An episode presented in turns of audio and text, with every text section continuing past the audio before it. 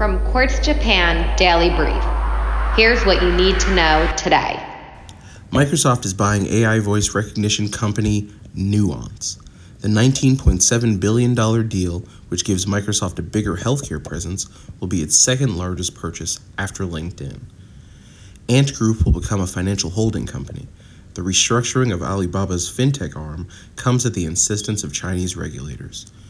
Protests broke out in Minneapolis. Officials said the officer who killed Daunte Wright on Sunday meant to use a taser, not a gun.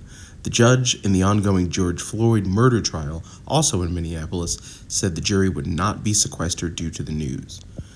Iran blamed Israel for the attack on its nuclear facility. Tehran said the motive was to sabotage multilateral nuclear deal talks. Twitter is coming to Africa. The social media platform is hiring its first engineering team on the continent in an attempt to expand its user base. And India now trails only Brazil in COVID 19 cases. The surge has not stopped the millions flocking to Hardwar for Kumbh Mela, the largest pilgrimage on earth.